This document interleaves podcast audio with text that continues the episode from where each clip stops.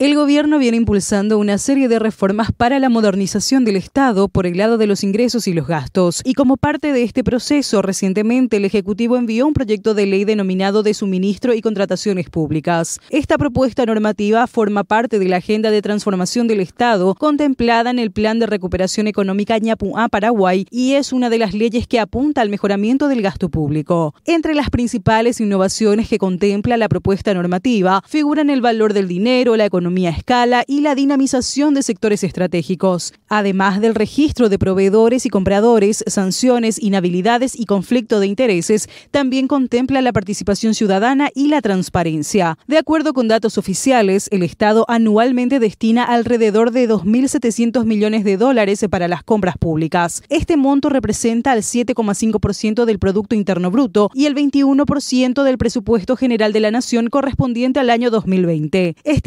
Del Banco Interamericano de Desarrollo dan cuenta que Paraguay desperdicia alrededor del 3,9% del PIB, unos 1.600 millones de dólares, por su ineficiencia en el gasto público, es decir, por el pago de salarios a los funcionarios, así como por las ineficiencias potenciales en el rubro de compras y en transferencias de subsidios.